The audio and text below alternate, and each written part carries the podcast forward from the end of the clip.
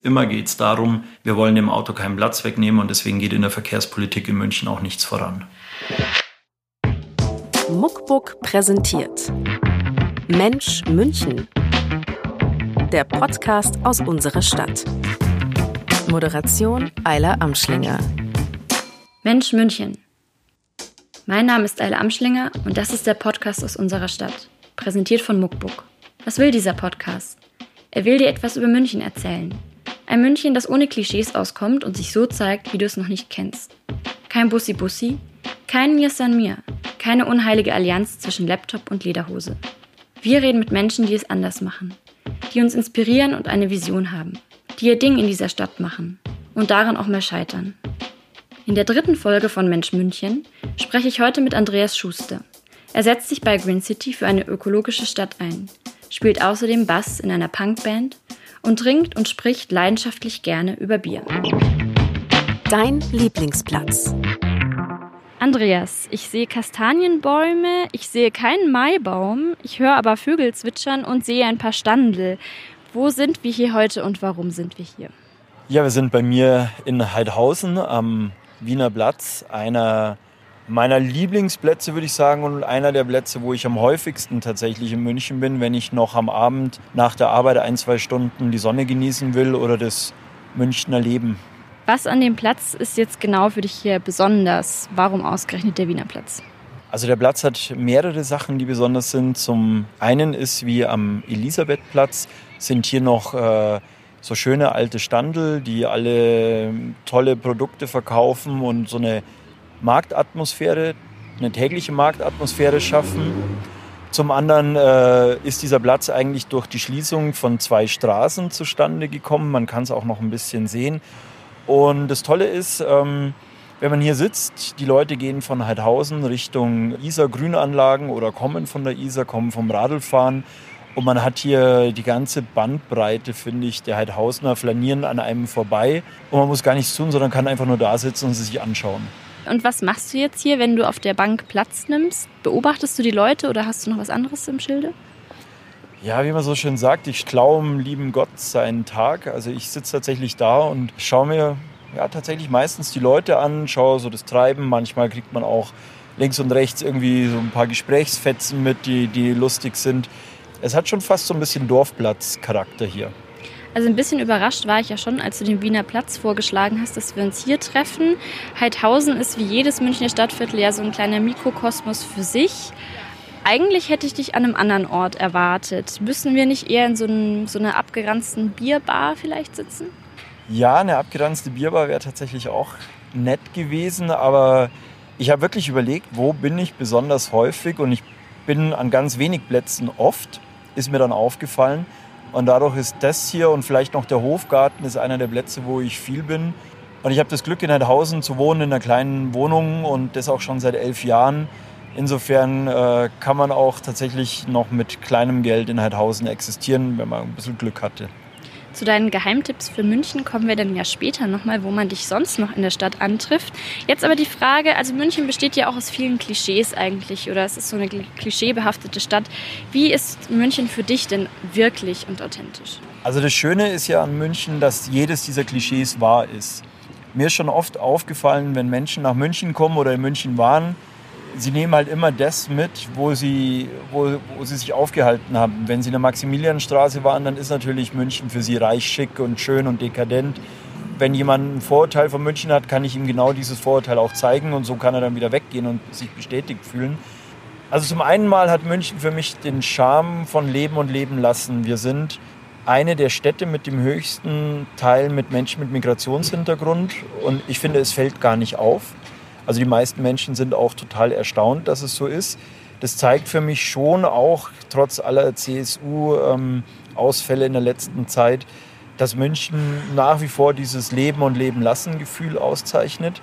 Es gibt auch erstaunlich viele Dinge, die man umsonst machen kann, gerade im Sommer. Also das ist alles für mich extrem positiv an München. Es gibt aber natürlich auch die Wohnungsknappheit, dass man sich nicht, eigentlich nicht mehr aussuchen kann, wo man leben will, dass man froh sein muss, dass man irgendwas hat. Wir sind Stauhauptstadt in München, wir sind die Stadt mit der höchsten Luftverschmutzung, wir sind die Stadt mit den also wenigsten Freiflächen. Da merke ich schon in München, Räume zu finden, die man, die man ohne finanzielle Interesse und kommerziellen Zwang noch besetzen kann, das ist extrem schwierig. Also man merkt schon, dein Blick ist geschärft. Du bist nicht nur als Einwohner in dieser Stadt zugange, sondern auch tatsächlich beruflich sehr eng mit der Stadt involviert und an ihr am Schaffen und am Werkeln. Mit Green City willst du die Stadt nachhaltig prägen und verändern. Hat sich denn dadurch dein Blick auf die Stadt auch verändert? Also siehst du jetzt praktisch überall, wo du hinschaust, oh, hier könnte man toll noch Urban Gardening machen oder oh, hier Feinstaubwolke und ah, da könnte man noch dies oder jenes vielleicht ins Leben rufen. Also tatsächlich hat sich der Blick verändert und ich muss sagen, das, was mich eigentlich am meisten wirklich ärgert und wo, wo, ich auch kaum noch wegschauen kann, ist die vielen stehenden, also parkenden Pkw. In der Fachsprache würden wir sagen, der ruhende Verkehr. Da muss ich einfach sagen, diese Autos sind Privatbesitz. Ich habe, wie gesagt, eine kleine Wohnung. Ich hätte auch gerne eine schöne große Couch, aber ich habe halt kein Wohnzimmer. Und wenn ich meine Couch jetzt irgendwo draußen hinstellen würde, dann würden mich alle für verrückt halten, dass wir die Autos in der Gegend rumstehen lassen und uns so viel Platz verbrauchen, das nehmen wir hin.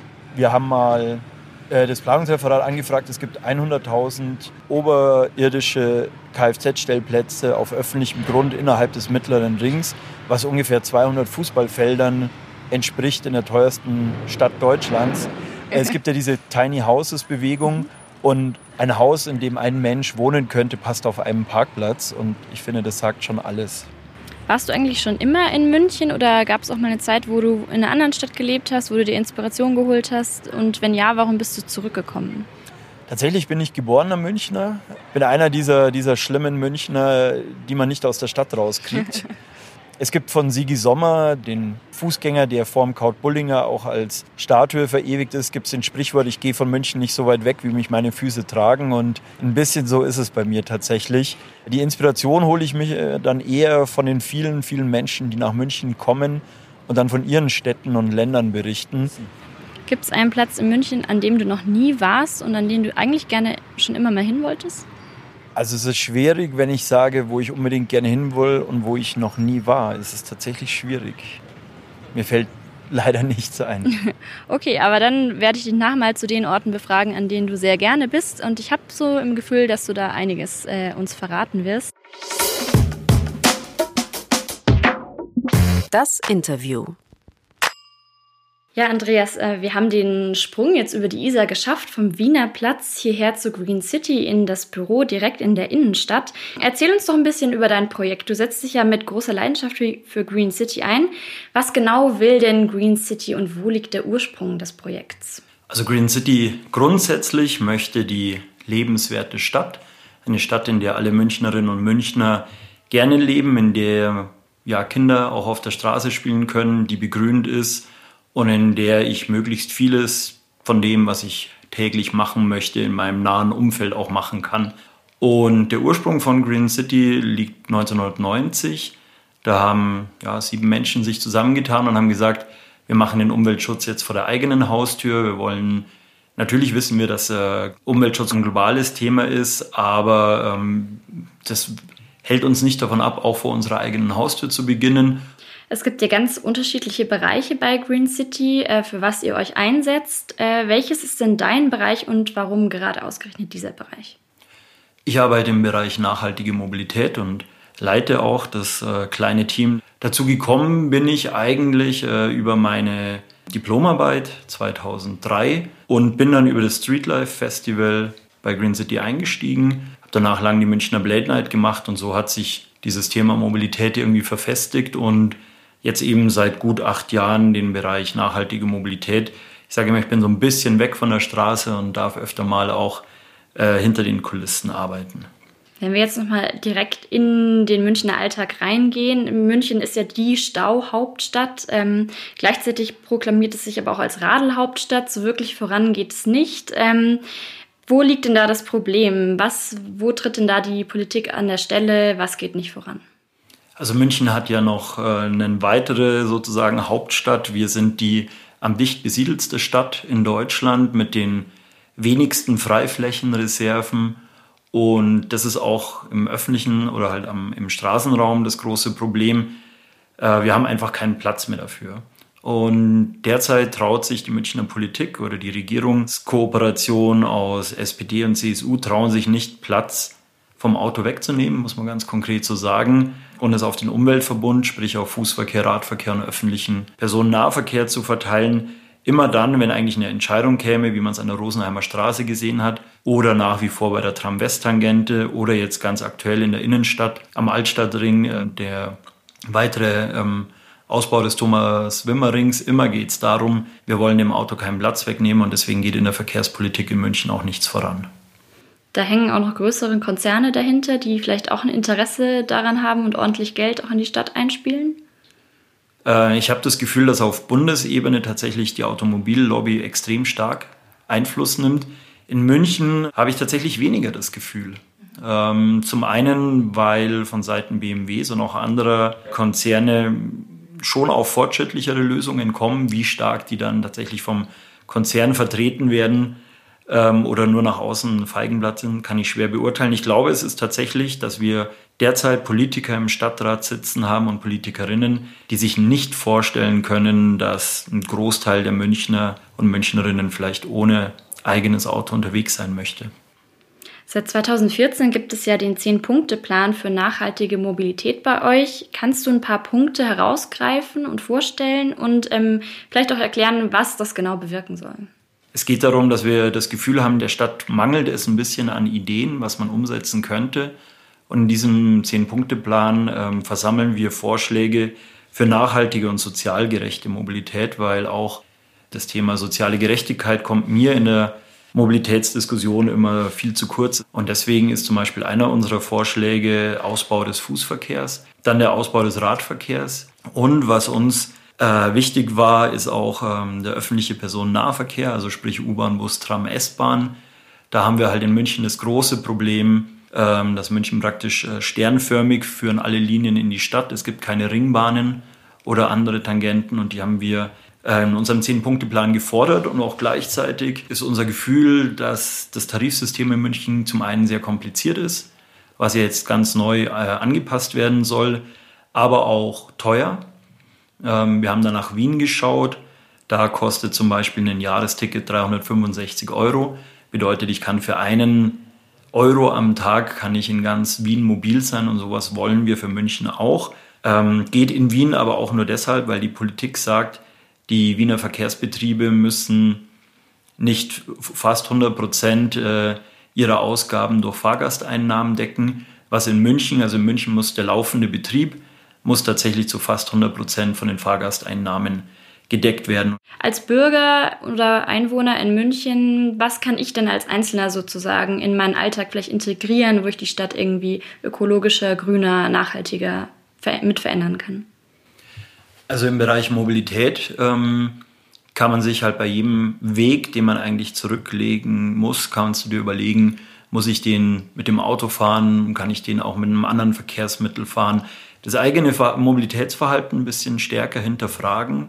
Und wenn man zum Thema Stadtbegrünung, Biodiversität beitragen möchte, dann ähm, ja, meistens kann man auf jedem noch so kleinen Balkon oder auch nur, nur Fensterbrett kann man äh, auch Streublumen zum Beispiel pflanzen.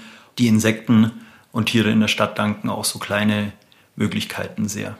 Wenn du einen Tag lang entscheiden könntest, so alle Pläne und Ziele, die ich habe, werden sich auch umsetzen. Wie sähe deine Stadt dann aus? Wir hätten unglaublich gute Stadt-Land-Beziehungen. Also es gäbe vieles wie die Genussgemeinschaft Städter und Bauern oder das Kartoffelkombinat, sodass wir viele unserer Produkte aus der Region beziehen können. Ähm, wir hätten tolle Quartierszentren, in denen die Produkte, die wir von außen brauchen, angeliefert werden, sodass man nicht mehr von Haus zu Haus äh, irgendwelche Paketdienste fahren müssen, sondern dass ich in mein Stadtteilzentrum gehen kann und dort mein Paket abholen kann. Dann auch mit Lastenrädern, die mir zur Verfügung stehen, wo ich es vielleicht auch, wenn es größer ist, nach Hause fahren kann oder wo es mir jemand nach Hause bringt. Grundsätzlich würde das Gemeinwohl, genossenschaftliche, nachbarschaftliche verstärkt werden. Also es sollte in jedem Bauvorhaben Flächen eben für Gemeinwohl geben und ja, wir hätten breite Fahrradwege, wir hätten tolle durch, äh, Wege für Fußgänger und die Menschen, die aufs Auto angewiesen sind, sei es äh, durch körperliche Einschränkungen, sei es durch Lieferverkehre oder auch Versorgungsverkehre, die würden auf den noch vorhandenen Straßen gut zurechtkommen, weil kaum noch jemand fährt. Deine Vision für München hört sich also sehr grün und natürlich auch super erstrebenswert an. Ähm, jetzt muss ich aber natürlich auch mal eine fiese Frage stellen. Du packst unglaublich viel an, du wirst in München definitiv so als Macher gesehen, der Projekte vorantreibt. Ähm, ganz ehrlich, gibt es etwas, woran du schon mal gescheitert bist? Vielleicht auch etwas, woran du speziell jetzt in München schon mal gescheitert bist? Ich glaube, zu einem Macher gehört, dass man immer wieder scheitert und dann einfach weitermacht. Also insofern würde ich mich als Weitermacher bezeichnen. Also ganz konkret bin ich mal gescheitert. Wir wollten sowas wie die Blade Night wollten wir auch fürs Nordic Walking machen. So Massen an Nordic Walkern, die die nächtlichen Straßen äh, überfluten. Da sind wir irgendwie nicht so richtig rangekommen. Wir haben dann so ein paar Abende gemacht, aber das hat äh, nicht wirklich gezündet, die Idee. Vielleicht die Idee vom Nordic Walking nochmal überdenken, ob man nicht was Besseres machen könnte. Um nochmal auf ein anderes Thema zurückzukommen, das Bier. Ähm, ich sehe gerade, du hast, glaube ich, schon ein T-Shirt an, auf dem irgendetwas mit Bräu draufsteht. Äh, du hast auch ein Tattoo mit der Jahreszahl 1328. Was hat es denn damit eigentlich genau auf sich? 1328 ist das Gründungsjahr der Augustiner Brauerei und auch der Name meiner äh, Punkband, in der ich spiele. Wir haben nach einem Namen gesucht und unser Gitarrist hat aufs Etikett geschaut und hat gesagt 1328 und ja, da waren wir uns alle einig und ich wollte das schon ewig auch mal tätowiert haben, weil, wie gesagt, ähm, die Band gibt es jetzt knapp 20 Jahre und Augustiner ist ein eine Brauerei, die ich gut finde, ein Bier, das ich gerne trinke. Und dann dachte ich, das kann man sich tätowieren lassen. Du hast doch erzählt, äh, du hast tatsächlich auch noch eine Radioshow, die du über Bier machst und hältst. Wo kann man sich das anhören und was für Insider-Tipps verrätst du uns da? Wir machen das jetzt fast schon 100 Sendungen. Also wir werden dieses Jahr im Herbst die 100. Sendung haben. Und wir haben meistens Themen, also zu speziellen Bierstilen, wo es ja in den letzten Jahren durch die Craft-Bier-Szene auch ziemlich viel dazugekommen ist. Wir laden aber auch immer Brauer ein, wir laden Besitzer von Getränkemärkten ein. Äh, wir laden Leute ein, die in München Bierführungen machen, also wirklich alles rund ums Bier. Es läuft auch Punkmusik, also es passt alles eigentlich ganz gut zusammen. Jeden dritten Mittwoch im Monat auf Radio Lora äh, München und die Sendung heißt Biergebiete. Also ich sehe schon, ich habe hier den Experten sitzen. Da muss ich jetzt natürlich als nächstes fragen, wo kann man denn am traditionellsten in München Bier trinken und wo könnte man am innovativsten in München Bier trinken? Also am traditionellsten denke ich in dem Stammhaus vom Augustiner in der Landsberger Straße. Augustiner ist eine der Brauereien, die immer noch ähm, eine Tennenmelzung ähm, machen, also einen Malzvorgang, der relativ lange dauert. Also da hat das Korn sozusagen noch äh, Zeit und Ruhe und am besten man geht wirklich in die sogenannte Schwemme, also in das Hauptgebäude vom Augustiner. Da ist eine offene Küche, man stinkt danach ganz schrecklich, erinnert sich an die Zeit, wo man, wo, man noch rauchen durfte. Also wer mal wieder am anderen Tag wissen will, wo er am Vortag war, anhand seiner Klamotten, Augustiner in der Landsberger Straße. Und ja, innovativ würde ich zwei Orte nennen. Das ist einmal das Tepphaus an der Rosenheimer Straße, Ecke Orleonstraße von Kamba Bavaria. Ich glaube, die haben 130 Biere vom Zapfhahn und noch etliche Flaschenbiere. Oder ganz frisch, und das finde ich auch schön daran, per Crowdfunding finanziert, frisches Bier in der Thalkirchner Straße. Die haben nur 14 Hähne, aber dafür immer wechselnde Biere. Und so kann man sich immer neu überraschen lassen, wenn man reingeht. Dass München jetzt eine super Stadt für Bier trinken ist, ist uns allen, denke ich, klar. Wie würdest du denn als Bassist sagen, ist die Musikszene in München? Gibt es da genauso coole Spots und genauso gute äh, Lokalitäten, wo man hingehen kann? Oder ist es eher ein bisschen schwierig in München mit der Musikszene? Also auch die Musikszene, ähnlich denke ich wie die Kunstszene in München, krankt daran, dass es eben wenig Freiräume gibt. Dass eigentlich fast jeder Club, der irgendwie existiert, kommerziell arbeiten muss, um zu existieren. Insofern finde ich, dass die Münchner Musikszene recht eingeschränkt ist. Also es gibt eigentlich nicht die fünf Locations, wo man jetzt sagen würde, wenn man auch mal eine Band aus dem Ausland holen möchte und zusammen in München auftreten, ist es unglaublich schwierig. Klar, es gibt ähm, Backstage und Feuerwerk, die teilweise ja auch einen Art Bildungsauftrag oder zumindest Bildung mitbringen. Dann gibt es ein paar kleinere. Zu absoluten Geheimtipps kommen wir jetzt anschließend gleich noch schnell. Ähm, vorher aber noch die Frage, gibt es etwas, von dem du denken würdest, äh, dass du es über München weißt und ich weiß es ganz sicher nicht über München, sollte es aber dringend kennenlernen? Ja, ich bleibe nochmal beim Bier, wenn ich schon als Bierexperte dargestellt werde. Und zwar gab es in München 1844 die erste sogenannte Bierrevolution. König Ludwig I. hat befohlen, dass das Bier äh, teurer wird aufgrund von einer Rohstoffverknappung. Es wurde auch schon beim Brot gemacht, da hat es die, Bevölkerung noch hingenommen. Aber als es dann ans Bier ging, gab es eben Aufstand. Äh, mehrere tausend Münchnerinnen und Münchner haben die Brauereien gestürmt. Die zur Abwehr herbeigeschickten Milizen haben sich jedoch geweigert, gegen die Aufständischen ähm, vorzugehen, was dazu geführt hat, dass diese Preiserhöhung wieder zurückgenommen wurde. Was ich für uns, für meine Arbeit daraus auch ganz spannend finde, es hat äh, gezeigt, dass wenn die Menschen sozusagen auf die Straße gehen, sich für was zu engagieren, durchaus der Obrigkeit auch Paroli bieten können. Zu guter Letzt wollen wir natürlich noch deine Geheimtipps für die Stadt kennenlernen. Die zehn besten Tipps für München. Ich würde auf Platz 1 sehen, in den Hofgarten gehen und dort Bull spielen. Kostet fast nichts und ist ein wunderschönes Ambiente. Dann jeden äh, dritten Freitag im Monat bei der Critical Mass mitfahren für mehr Rechte der Fahrradfahrer und ähm, mehr Gegeneinander Rücksicht im Verkehr. Was ich äh, wirklich auch empfehlen kann, ist mal nachts in die Fußgängerzone zu gehen. Man glaubt immer, da ist sie tot, aber es sind unglaublich viele Menschen und man sieht auch sehr merkwürdige Menschen und es, ist, es gibt immer lustige Begegnungen. Ja, an der Isar auf Höhe vom Kanditplatz, da die Ecke, gibt es den Rosengarten. Total schöner kleiner Park, den auch wenige Menschen kennen. Dann, wenn wir schon an der Isar sind, würde ich die städtische Isar verlassen und irgendwo Richtung Norden und Süden gibt es unglaublich schöne Punkte, wo auch an den im Münchner Stadtbereich komplett überfüllten Tagen man wirklich äh, sehr, sehr ungestört die Natur genießen kann. Äh, wenn man in den Norden gefahren ist, würde ich auch mal den englischen Garten, den Nordteil anschauen. Den kennen auch erstaunlich wenige. Die meisten hören beim Großhesseloher See auf. Aber wenn man dann über die Brücke fährt in den äh, Nordteil, gibt es auch noch ein paar schöne ähm, Biergärten. Und wenn man will, kann man direkt nach Freising weiterradeln. Biergärten ist ein gutes Stichwort, auch im Nordteil vom Englischen Garten. Äh, das kleine Hofbräuhaus. Und das ist so mein Gefühl. Also wer einen Hund hat, muss da unbedingt hingehen. Das ist so das Hunde-Hofbräuhaus. Finde ich immer recht lustig.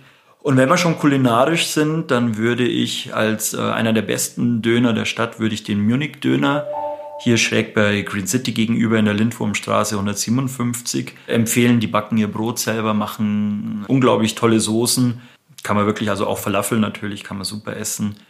Dann bei mir in Heidhausen, äh, in der Wörthstraße 7 gibt es das Nomiya. Das ist ein bayerischer Japaner. Da kann man in ja, so eine Mischung aus bayerischer und Japan-Atmosphäre kann man japanische Speisen genießen und ähm, tolle Münchner Biere. Für alle Veganer ähm, oder die, die es mal ausprobieren wollen, Schwanthaler Höhe in der Liegsaltstraße des Bodi.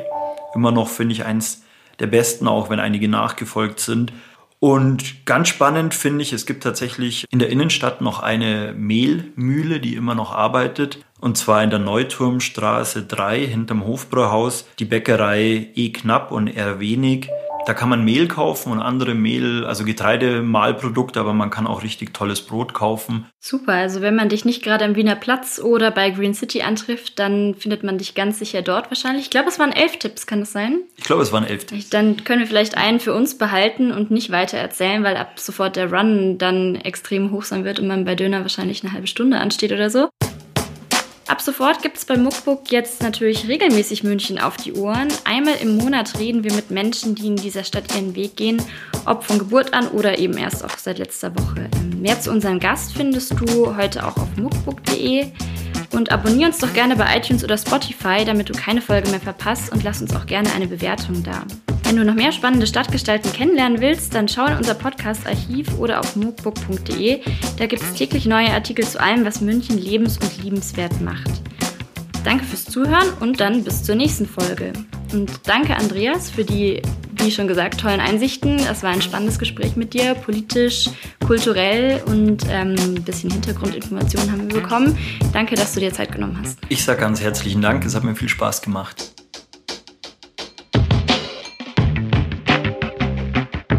Mensch München. Moderation Ayla Amschlinger. Redaktion Jan Krattiger, Sarah Möller, Hadi Röde.